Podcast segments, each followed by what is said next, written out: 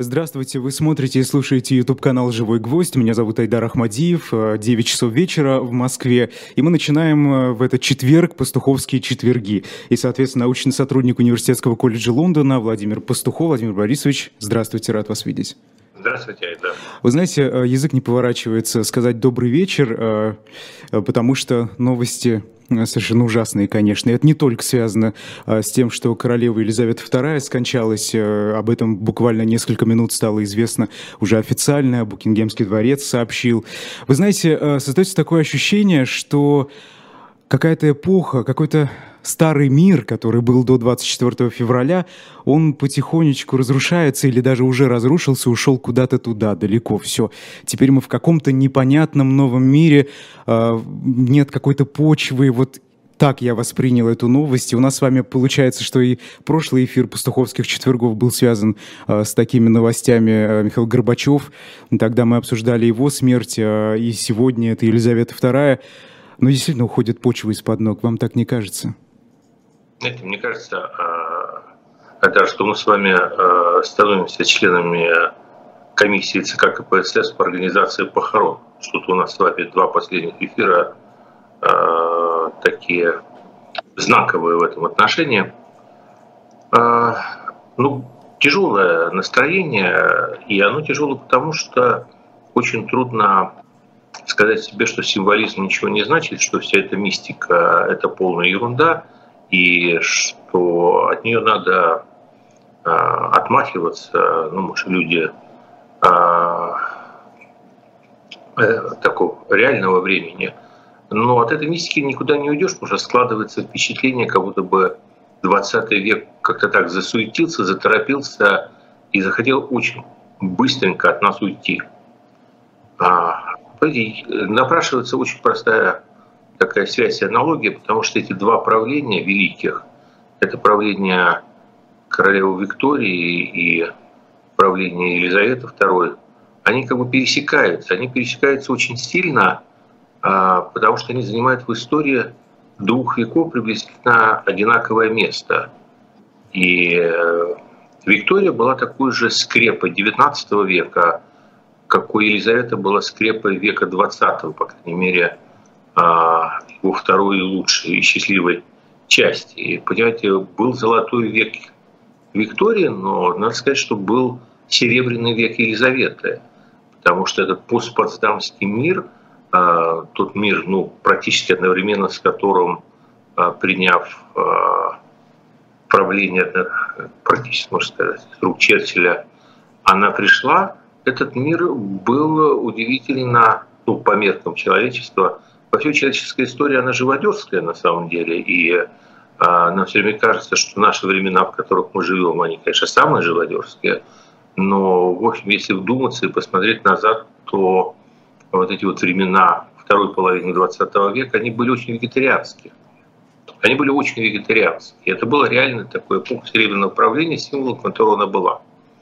И мы помним, что когда ушла такая же представительница этого славного рода, которая связывала эпоху наполеоновских войн с эпохой Первой мировой войны, то есть после ее смерти как-то все зашевелилось, и все понимали, что она уходит, вот она, торм, она тормозила уход XIX века.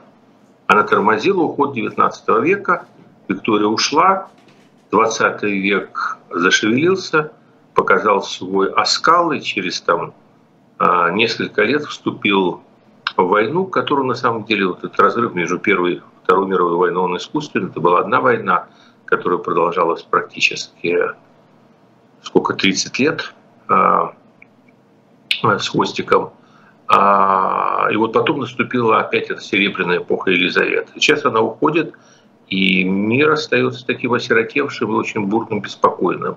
Поэтому, конечно, помимо всего того, что ушла великая женщина, а, но которая а, явила пример того самого служения, а, где эти все ее просчеты, ошибки, э, заблуждения, они в конечном счете вот как в законсервированном виде превратились в ее достоинство.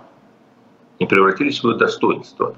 И э, ушла великая женщина, но мы Понимаете, мы не столько скорбим даже по ней, получается, мы скорбим по времени, олицетворением которое она была. Мы понимаем, вот символ ее сегодняшней смерти – это э, такой толчок по лбу, там, темечку, кому как, э, о том, что да нет, все проходящее, и эта эпоха, за которую мы цепляемся, она уходит, она уходит, как земля из-под ног. И будущее, оно неопределенно. Вы знаете, здесь уже несколько вопросов в чате. Кстати, сегодня э, эта программа снова пройдет в формате слуха и эхо, поэтому вы можете задавать свои вопросы в онлайн-чате или отправлять реплики. Мы будем на них обязательно обращать внимание на протяжении всего этого часа. Уже несколько раз э, спросили, а вот э, Елизавета II, она ведь ничего, пишет, не решала. Что вот теперь для мира будет значить ее уход, помимо того, что мы прощаемся с эпохой? Что-то вот именно на практике? Вы знаете, все люди делятся на заядлых материалистов и на тех, кто заядлыми материалистами не является. И люди, которые, конечно, заядлые материалисты, управленцы, э, менеджеры высокого полета, то им кажется, что значение имеет э, те, кто решают. Но жизнь так устроена, она иррациональна, она сложна, она многоуровневая. Она зависит от ценностей, от убеждений, от символов, от устойчивости каких-то твоих э, мировоззренческих установок. И э, Елизавета была центром для огромной империи. А Великобритания была и остается огромной империей. Но, правда, это та империя, которая сумела э, преобразоваться в последней своей стадии Э, в национальное государство, но при этом не перестала быть империей. То есть она была э, вот э, консервантом, который вот всю эту систему ценностей, взглядов, воззрений, установок, а, он а, а, блокировал и делал ну, во многом символически эту нацию единой. То есть каждая нация нуждается в том или ином символе, а, и у каждой нации он есть. А, она была этим символом, поэтому ее политическая роль колоссальна, хотя она не выражается в каких-то особых там конституционных полномочиях. Или... А, ну и, кстати, она была сама сторонницей очень твердой определенной позиции, где даже тогда, когда она могла влиять, такие эпизоды в ее жизни были, она считала, что ее миссия совершенно в другом. Ее миссия быть стабилизатором, быть вне политики, быть над схваткой и быть символом национального единства. Эта роль значительно более важная. Знаете, решающих премьеров она пересидела 15, они приходили и уходили. А она оставалась одна, и она была этим символом. И сейчас очень важно, чтобы нация получила равноценный символ. Это очень непростая замена. Это гораздо тяжелее, чем переизбрать премьера. Король Чарльз. Какие ожидания, учитывая, что и премьер-министр Великобритании новый, и вот так вот страна вступает в новую эру э, в новом совершенно составе? Ну, ожидания разные, потому что э, в принципе, никто до конца ведь не знает, какой он Чарльз. Он так долгое время находился в тени, а что эта тень приросла к нему. И, наверное, только сейчас, э, когда ему уже, получается, за 70, э, мы увидим, кто на самом деле, этот король Чарльз. То есть так получилось, что человек всю свою не только молодость, зрелый возраст, Э, он провел э, в тени его ожидания. Это незавидная судьба. То есть э, и он, безусловно, личность. Мы ну, более-менее знаем круг его интересов, мы знаем, у него есть свои приоритеты. Это прежде всего зеленая повестка. И он ее будет реализовывать. Я думаю, что в общем и целом он будет находиться в той парадигме, отношение к служению, в которой находилась его мать. Я не ожидаю, что Чарльз станет королевым революционером. А, Я думаю, что это будет, это будет продолжение. А, вас спрашивают, какие-нибудь символы лично для вас еще уходящей эпохи остались после ухода Елизаветы II? Ну, это, наверное, главный был.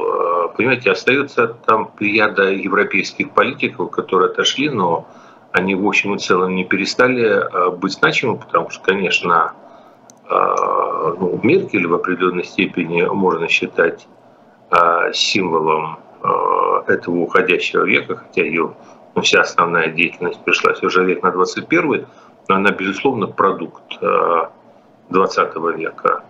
Поэтому, если мы говорим в Европе, кто она, ну вот, пожалуй, для меня осталась Меркель.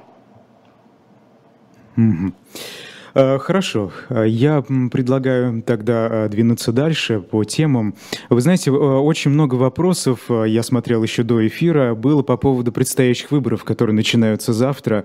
Это муниципальные выборы, но в некоторых регионах выбирают, например, губернаторов. И постоянно попадался мне на глаза вопрос, а зачем, вот сейчас действительно они имеют какое-то значение? Стоит ли уделять этому внимание? Стоит ли идти голосовать? Или да ну его, учитывая сегодняшний сегодняшние, сегодняшнюю реальность как-то и не, не хочется? Знаете, моя позиция крайне субъективная. Я, знаете, есть такой слоган, там, когда типа зацеперы э, трюки свои показывают, или с крыши кто-то прыгает э, на веревку, говорит, там внизу пишут, не рекомендуем повторять. Поэтому э, давайте так, я э, как бы не лишен своих э, персональных недостатков, Поэтому я очень напоминаю героя моего любимого фильма а, «Хвост виляет собакой». А, там такой диалог а, внутри команды избирательного штаба президента. Говорит, слушай, говорит, а ты говорит, вообще сам к выборам относишься? Говорит, я никак, я говорит, никогда не голосовал. То есть, вернее, один раз голосовал за, говорит, тренера футбольной команды, так и тот с фиговой оказался. А, понимаете, я, ну, как-то с 96 -го года я в России не голосовал. А, потому что, в общем, для меня институт выборов как таковой, а, вот выборы как демократический институт, смыслом и целью которого является смена правящих элит по установленным правилам игры. Назовем это так. То есть э, чем выборы отличаются скажем, от государственного переворота или там от э, насильственной монархии тем, что, ну, монархия тоже поправлена, но там нет участия населения. Тем, что есть какие-то установленные правила игры. У нас с 96 -го года а, институт выборов был убит. Я сейчас не хочу разбираться, там, справедливо был убит, были ли для этого мотивы, а, из благих ли соображений действовали, или не из благих, по глупости или по жадности – ну все, вот 96 год это э, был момент, когда а, был применен административный ресурс, была опробована технология медийного, так сказать, э, целенаправленного медийного удара теплового по мозгам. И дальше пошло-поехало. То есть потом были выборы 90, там, 2001 э, года, то есть понятно, что они уже проходили по тем же технологиям на горбу операции «Преемник», а потом дальше уже, в принципе, все кристаллизовалось. Поэтому для меня вообще, в принципе, участие в том, где ты на самом деле ни в чем не участвуешь, оно в некоторой степени всегда казалось унизительным. Но иногда я занимал компромиссную позицию, не то чтобы я сам участвовал, но э, понимал тех, кто участвует. Потому что говорили, что ну, это как вид спорта олимпийский. Важно, говорит, не победа, а участие, что когда ты приходишь, ты показываешь отношения, ты мобилизуешься, это типа как профсоюзы, школа коммунизма, такие выборы, школа, организация оппозиции. Ну, то есть мне все это говорили. Я говорю, ребята, ну, в общем, наверное, я с вами, просто я сам не пойду, но вы идите. То есть в сегодняшней ситуации, в сегодняшней ситуации, когда мы имеем развитой не тоталитаризм, то есть уже победивший, уже как бы устоявшийся, уже когда всем все понятно, то смысл этой клоунады, честно говоря, для уважающего себя человека, мне абсолютно непонятен. Тема меня это абсолютно не интересует.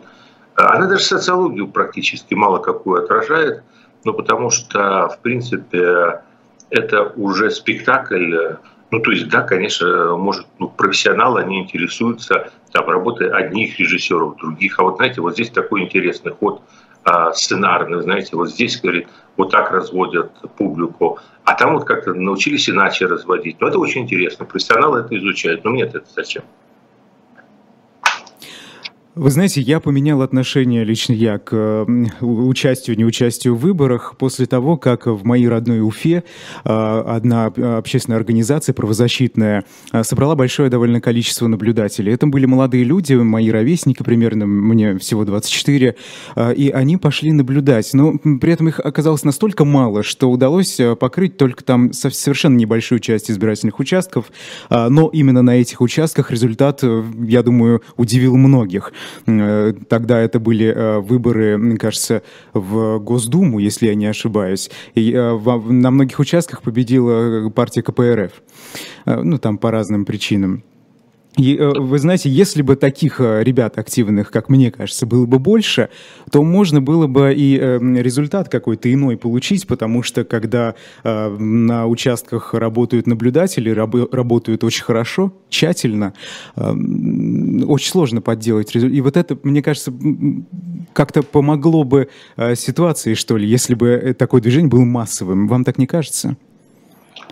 Айдар, когда была надежда на то, что это движение а, будет массовым, а мы говорим именно об этом перед этих выборов, это был именно тот момент, когда я поменял свою позицию и в общем и целом, а, ну то есть мне было бессмысленно в этом участвовать, потому что, как вы понимаете, а, наблюдатели в избирательном округе города Лондона – это такая ну, довольно комичная вещь была бы. Там это не нужно там и так э, э, все понятно. А вот, ну, я, в принципе, считал, что да, вы правы, потому что это был такой момент, когда победить невозможно, но как бы научиться взаимодействию, показать на отдельных примерах, собственно говоря, очевидных, таких понятных, и мы их до сих пор, как мы знаем, разбираем, потому что благодаря вот таким ребятам, о которых вы говорите, вот уже сколько лет прошло, а расследование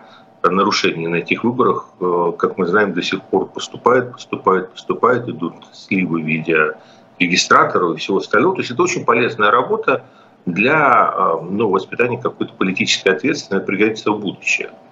У меня просто нет ощущения, что в режиме военного времени, военной этой операции, вот такая работа, о которой вы говорите, сейчас возможно. Мое отношение, оно привязано к конкретной ситуации. Я не верю, что сейчас э, без риска для жизни и здоровья, ну или, по крайней мере, свободы, провернуть э, э, вот такую массовую акцию, как посылка независимых наблюдателей на избирательные участки, будет просто.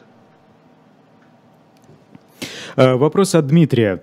Объединение оппозиционных фракций в парламентской системе для победы на выборах и или согласованного голосования в парламенте имеет безусловный практический смысл. В чем, по-вашему, польза от объединения антивоенных групп, э, действующих вне Российской Федерации? Не лучше ли будет множественность и разнообразие зарубежных антивоенных активностей по сравнению с активностью из одного центра?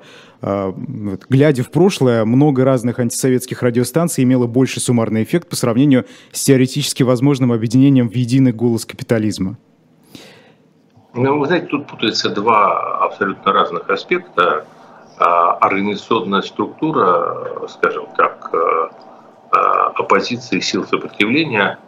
Ну, я тут небольшой специалист, поскольку я не являюсь активно действующим политическим деятелем, но ну, наблюдая со стороны, то есть есть два разных аспекта. Первый аспект – это количество центров, их объединений. Ну, в общем, конечно, а, есть свои преимущества у сетевых структур, у разных центров. Вообще, а, как бы всякое движение, которое идет снизу, оно приятнее, движение снизу, оно, естественно, развивается в разных точках. И второе – это атмосфера вечного подсиживания друг друга, ловли блох в голове друг у друга, критики друг друга, выяснения бесконечного отношения, кто больше и кто меньше враг Кремля, кто хороший русский, кто хуже русский, кого пускать, кого не пускать, э, э, неспособность на самом деле этих центров, то есть ради бога, пусть будет миллион центров, но они должны как-то взаимодействовать и достигать какой-то единой цели, они же э, в каждую дверь лезут все одновременно, застреют широкими местами своего тела и дальше никуда не пролезают. В этом проблема. А, Владимир Заварухин, а зачем вы продвигаете абсолютно бессмысленный и вредный путь либерализма без демократии? Это вот, видимо, к нашему прошлому эфиру. А, при автократии, тем более тоталитарном режиме, либерализм невозможен по определению, так как основой для автократии и тоталитаризма является подавление оппозиции гражданского общества, а, соответственно, и свобод. Ее основой является клановость и коррупция. Никогда еще не было прецедентов в истории, когда при авторитаризме жила либеральная идея. Ну, э, условно говоря, э, а, а, одной из э, особенностей либерализма является право каждого человека иметь свое собственное мнение. И, собственно говоря, даже если ты не согласен с чем-то другим мнением, то ты должен допускать право этого человека свое мнение иметь. Поэтому, хотя кто-то считает, что моя идея чрезвычайно вредная, то я считаю, что она, э, в общем, достаточно полезная. Но я не настаиваю на том, что я пророк и знаю истину. А что касается...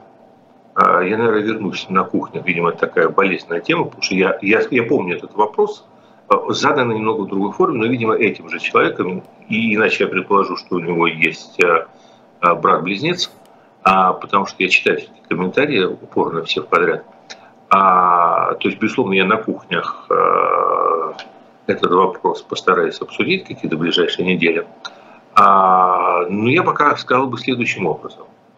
Но опыт а, и Восточной Европы, и многих стран Латинской Америки, он доказывает, что в тех странах, где переход от, скажем так, более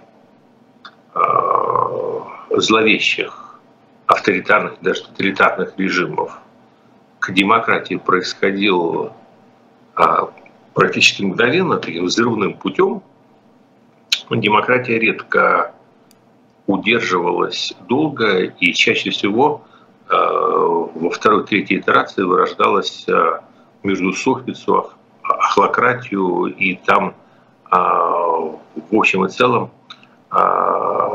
возникала ностальгия по твердой руке, э, ну, практически через э, одно-полтора поколения э, победившей демократии. А в тех же странах, где, в общем, устанавливались такие авторитарные режимы, но внутри этих авторитарных режимов были встроены некие довольно мощные институциональные ограничения, касающиеся прежде всего независимости судебной системы, а, скажем так, требований к бюрократии, то есть э, довольно жесткие требования к дисциплине бюрократии и борьбе с коррупцией, а, то в дальнейшем, когда эти вот транзитные промежуточные режимы уходили, то переход демократии оказывался более стабильным, более долговечным и выдерживал а, стрессовые нагрузки а, лучше, чем у соседей. А как назвать вот эти вот элементы внутри авторитарного режима, если у нас существует, скажем так, достаточно независимая судебная система, ну, о которой там некоторым большим странам с э, длинной историей может только мечтать. Но для меня это элементы либерализма. Потому что такое либерализм? Либерализм, мы уже об этом говорили э, в прошлых эфирах, это э, в значительной степени культура самоограничения, в том числе и политического. Это вот культура самоограничения, и она включает в себя уважение к закону. И есть вот эти вот ростки этого либерализма появляется внутри авторитарной системы, то это облегчает переход к демократии. Э, в общем, это достаточно диалектический процесс, понимаете? Это диалектический процесс. Дальше возникают иногда такие периоды истории, когда мгновенный э, переход от абсолютного отсутствия и либерализма, и демократии к вот, э, политической системе по тарифу джинс все и сразу, он практически невозможен. То есть он, конечно, возможен в головах романтиков-мечтателей. И такие романтики-мечтатели, во-первых, всегда будут, во-вторых, они ну, полезны как э, э, люди, которые задают планку. Но в этом их польза и заканчивается. Вот они сдают планку, и этим они хороши. А в реальной жизни, ну, представьте себе, условно говоря, реальное российское общество после Путина. Но много вы там найдете элементов для а, хорошо функционирующей демократии. Ну, то есть вы найдете, вы же не отправите Э, к праотцам или на Луну э, все рожденные, воспитанные, устоявшиеся при Путине элиты. Э, вы не вытянете из мозгов народа за одну секунду вот, годы и годы милитаристской военной имперской пропаганды.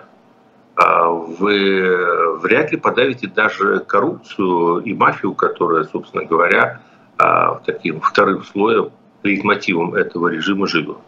То есть вам нужно будет это какое-то время всем этим заниматься, и у меня есть большие сомнения в том, что все проблемы вы сможете решать э, методами устоявшейся демократии. То есть там, безусловно, будут какие-то элементы демократические, без них не произойдет очищение.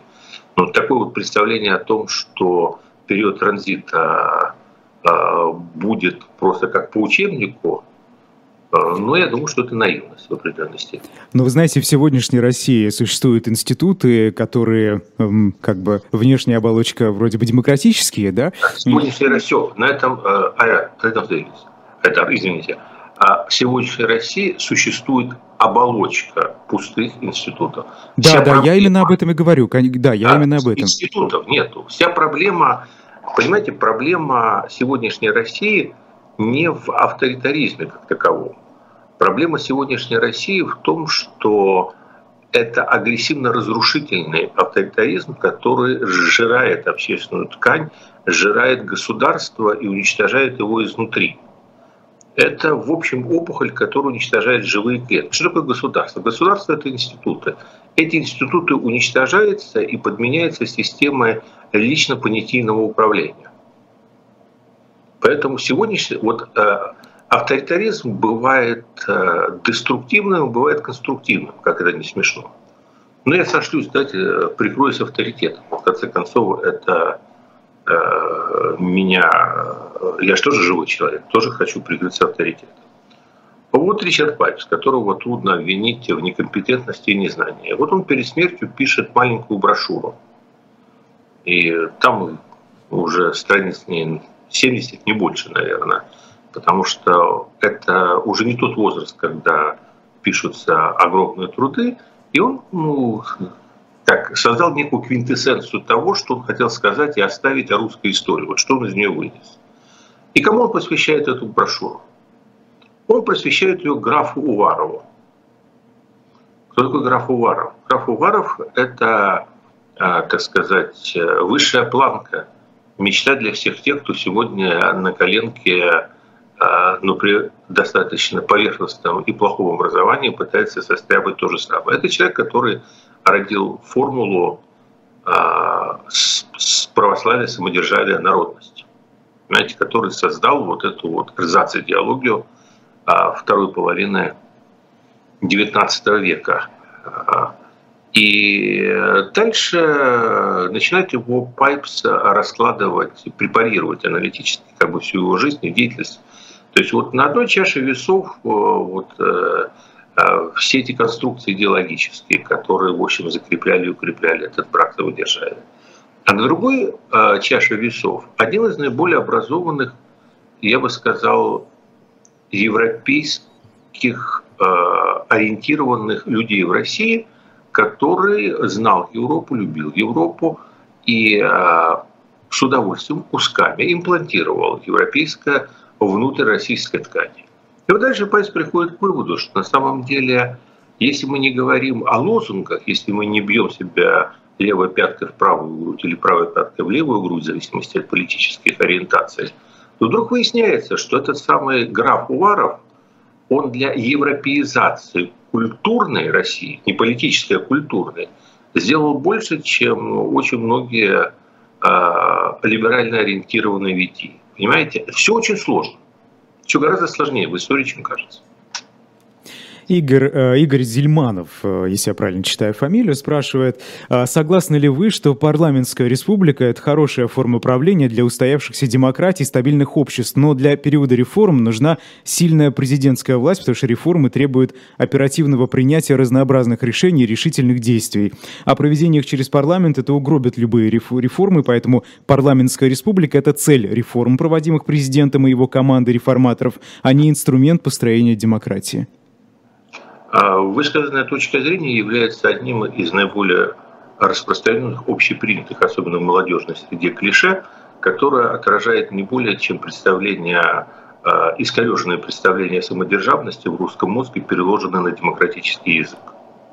С моей точки зрения, она, позиция эта неверна сразу в двух аспектах. Во-первых, потому что существует абсолютно неверное и странное представление о парламентской форме правления, а, как о а, некой мягкой, рыхлой форме правления, в которой невозможно а, никакое сильное правительство. Я должен сказать, что нет более авторитарного среди всех демократических государств, чем Великобритания нет э, организации, в которой у центрального правительства находилось бы ну, больше власти. То есть э, вообще, в принципе, э, идея британской государственности, при всем при том, это идея сильного центрального правительства, а британский премьер-министр фактически обладает полномочиями, ну, которых не обладают очень многие президенты. И при этом это страна классической парламентской демократии. То есть э, мы сейчас говорим именно о политической форме, не о ее статусе конституционной монархии.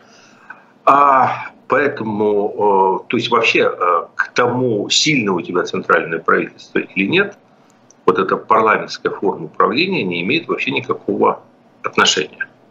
Потому что вообще есть огромное количество способов конструирования политических форматов, внутри которых э, можно сделать абсолютно бездарно слабую президентскую республику и э, можно сконструировать парламентскую республику, э, в рамках которой будет сильная централизованная власть премьер-министра. А не надо ориентироваться на примеры Италии, там, каких-то других стран, в которых существует вечная чехарда. Это не связано абсолютно с э, избранной формой правления. Это связано с политической культурой, историей, наследием этой страны. А, и вообще каждый выбирает себе костюм по а, телосложению. А, и вторая причина, это уже связано с этим неправильностью, это следующее, что для России с ее ориентацией на сакрализацию роли высшего лица, неважно, как он называется, президент, генсек, царь, император. Э, то есть особенность русской политической культуры состоит в наделении этого лица особыми сакральными а, какими-то свойствами, а, которые делают этого человека ну, реально вот, э, не слаще аще от Бога. Ну и что мы наблюдаем, собственно говоря, сегодня то, что происходит с Путиным. То есть есть Путин, есть Россия, нет Путина, нет России. То есть это очевидно сакрализация роли личности и наделение ее теми свойствами, которые могут быть только у народности в целом. Не говорю сейчас о нации. И э, в этой ситуации, если мы следуем вот этой вот позиции, она, знаете, для временных наших целей необходима, вот, пусть будет президентская республика, но я скажу, что ничто временное не является более, э, ничто не является более постоянным, чем временное, и, в общем, мы из этой колеи не выскочим. То есть, с моей точки зрения, Россия показана, вот, знаете, доктор прописал, Россия показана именно парламентская форма организации, если мы всерьез хотим выскочить из этой самодержавной колеи. Я глубоко убежден, что в рамках этой парламентской организации необходимо очень много думать, очень много думать. И э, вот э, отверточка, отверточка, мелко все это э, настраивать для того, чтобы при этом в рамках этой парламентской организации была сильная, достаточно центральная власть, уравновешенная в рамках федерализма власти субъекта федерации. И, безусловно, в этой системе должен быть обязательно президент, который, а, с одной стороны, является арбитром.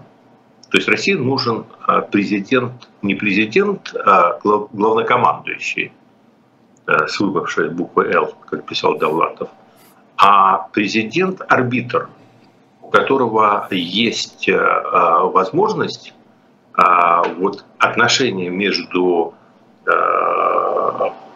судебно-исполнительной законодательной властью, между властью центральной субъектов, между властью субъектов и самоуправления. Вот везде выступать вот таким универсальным арбитром, но при этом этот президент должен быть лишен нескольких простых вещей. Он не должен руководить армией, ФСБ и МВД, а также распределять деньги в бюджете. Потому что если он эти полномочия получит, он через полтора года максимум станет, неважно, как его зовут, Владимир III, Петр IV, он станет самодержавным монархом России. Вы знаете, мне кажется, это какая-то такая идеальная картинка, а мы знаем, что э, ничего идеального особо им не бывает. Э, если президент будет лишен... Э, не понимаете, если силовой сектор пойдет э, против президента, и это, этот сектор что-то не устроит из того, что ну, делает президент, то же, тогда... Же, вы все не забываете, Айда, о том, что я же не сказал, что у нас президент – это единственное лицо. Я сказал, что президент – арбитр. А кроме президента у нас должен быть руководитель правительства. И руководитель правительства должен быть реально очень хорошо упакован полномочия для такой огромной страны, как Россия, но если она останется огромной страной, а я надеюсь, что она останется э, достаточно большой страной, то это должен быть человек очень хорошо упакованный полномочиями, опирающимися на при этом парламентское большинство. Но при этом он не будет тоже одинок. Понимаете, у него над спиной будет висеть вот этот вот слабый, но тем не менее в отношении его лично обладающий возможностями авторитетом, возможностью назначить перевыборы, возможностью разрешать конфликты президента. То есть, понимаете, это еще одно небольшое дополнительное разделение властей внутри исполнительной власти, которое в России просто необходимо. Я же не сказал, что у нас будет только президент-арбитр. Я вам просто сказал, что у нас будет президент и глава правительства, и вот у главы правительства будут как раз все те полномочия, о которых вы говорите. Сергей Шахрай в одной из своих книг, э, соавтор Конституции, э, написал, что России э, неплохо было бы ввести такую политическую традицию, когда премьер-министром становился бы выходец из партии парламент, большинства. Вот как вы на это смотрите? Действительно было бы это полезным для нашей страны? Причем, меня тут недавно просветили, как старика, есть такое понятие КЭП, да, по-моему, капитан очевидность. Действительно, неплохо было бы ввести традицию, чтобы а, главой правительства становился представитель партии большинства. Но просто для этого необходимо вернуть вот тот самый институт выборов, который мы утратили, при котором а, реально в ходе конкурентной борьбы определяется эта самая партия большинства. И у нее есть при этом альтернатива. Э, то есть если она конкурирует не со своим зеркальным отражением. Вас спрашивают, как обеспечить необратимость реформ после отхода реформаторов от власти. А это придется сделать через 8-10 лет, чтобы продемонстрировать э, приверженность демократическим принципам сменяемости власти. Слушайте, я думаю, что я здесь с Ходорковским, что никаких 8-9 лет ни у каких реформаторов не будет.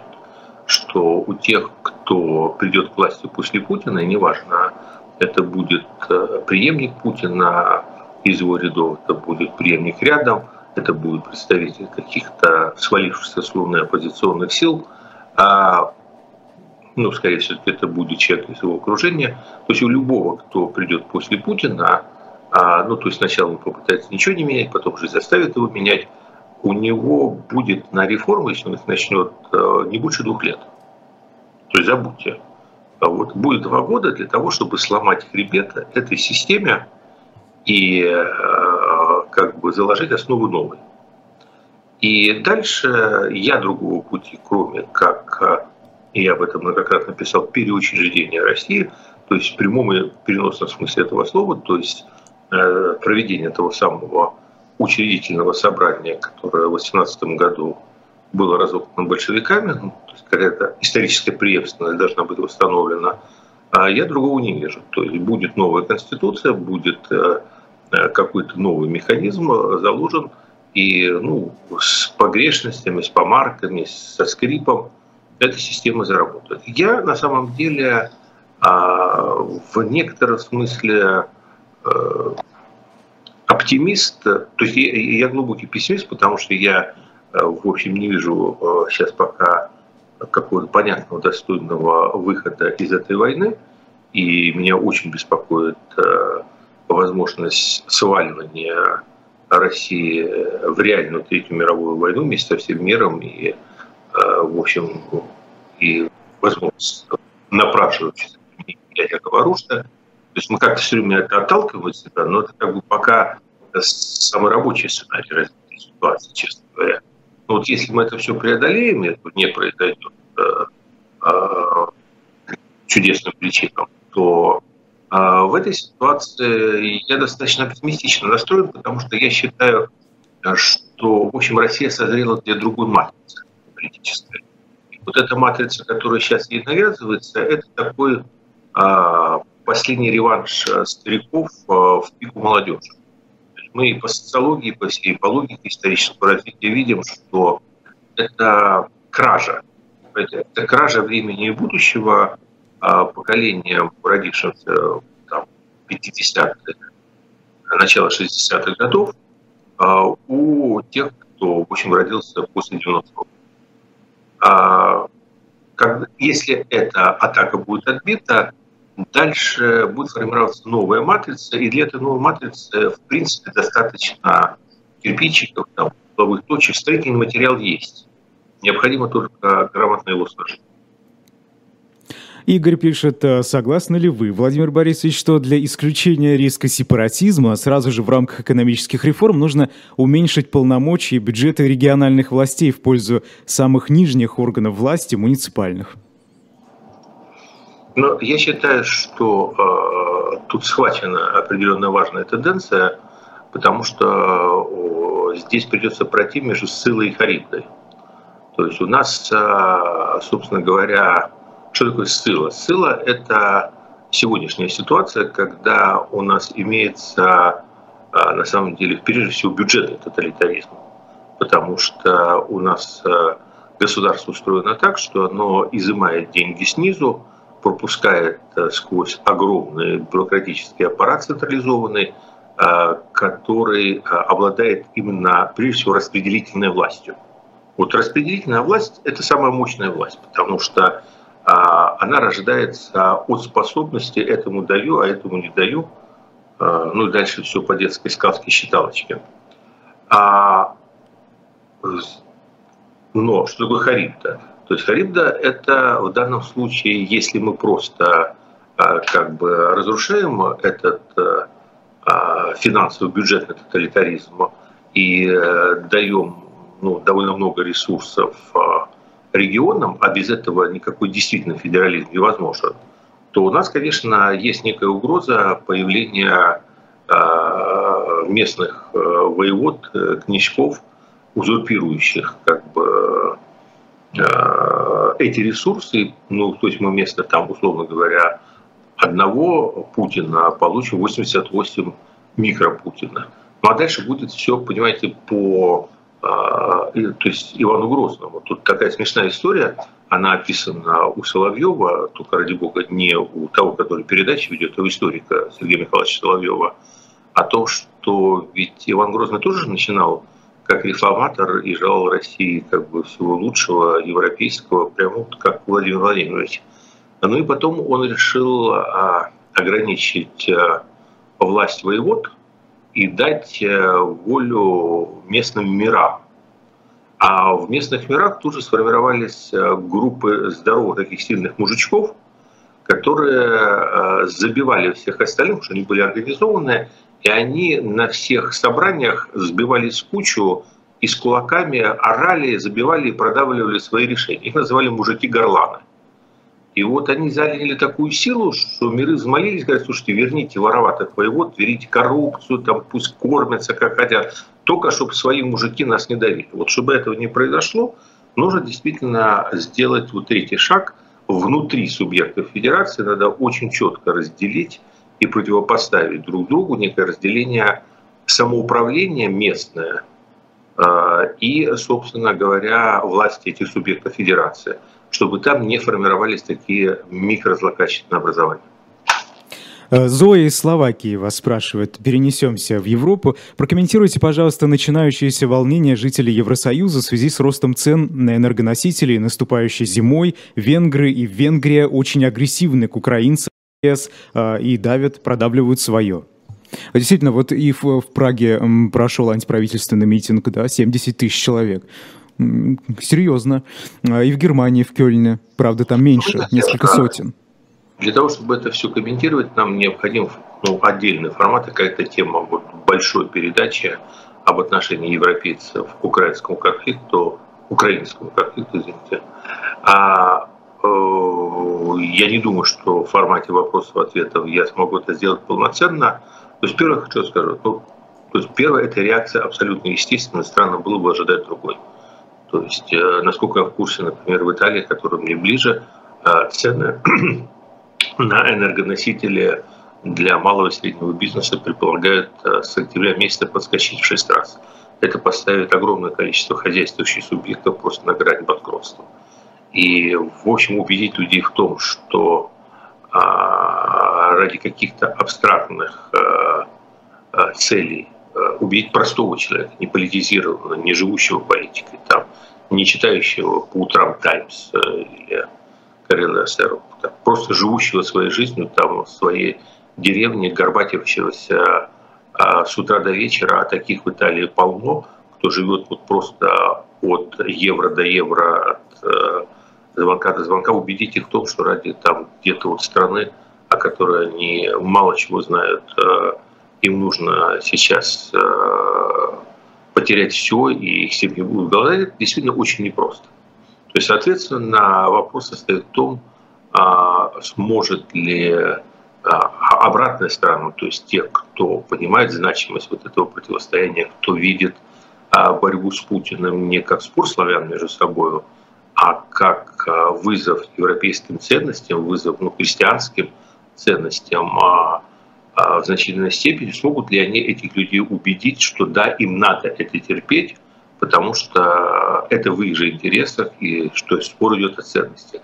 Но я бы сказал еще, что здесь очень многое зависит от того, как будет позиционировать себя Украина, потому что э, Украина тоже должна пройти по очень тонкому льду, э, потому что э, Европа должна понять, что это не борьба маленького государства, отколовшегося от империи, вот просто за свою независимость э, и вот как бы вот борьба украинцев с русскими, и украинцы желают быть независимыми все время, а русские хотят их поглотить. Но это, конечно, все прекрасно, и в целом наша, мол, симпатия на стороне украинцев, но нас это как касается?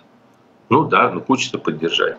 Э, или это вопрос о том, что э, спор идет, а это идейная борьба это борьба за европейские ценности, вот тот самый либерализм, демократия, то есть это сущность, это такой спор, который касается всех.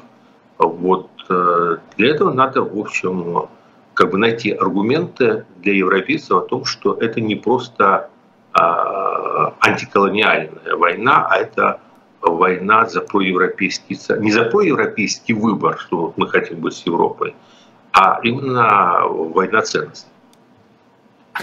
Елена Ешченко спрашивает вас. Вы до сих пор верите в русскую демократию, а в порядок в ЮАР после отмены апартеида тоже верите? Не нужна демократия, ибо это постоянный тяжкий труд. Европа — это труд поколениями за небольшую плату, при том самом ограни... самоограничении, о котором писал еще Солженицын. А трудиться как европейцы никто не желает, да и не умеет, не может, ибо земля велика и обильна. Весь философский пароход писал об этом отличии России от Европы, об этике труда. А, ну, тоже я этот комментарий э, как-то удивительно этими же словами под разными именами встречаю на разных своих каналах. Ну, то есть или очень трудолюбивый человек, или просто разные люди приходят к тому, что пишут одно и то же одними словами. А, ну, я отвечу, тем не менее, а, ну, я в принципе не вижу, чтобы а, на лбу там русского человека было клеймо и написано «не способен демократии». Да, у России есть э, э, своя история, свой непростой путь, и этот непростой путь э, делает дорогу демократии более извилистой, а, может быть, более долгой. А, но можно я связлю?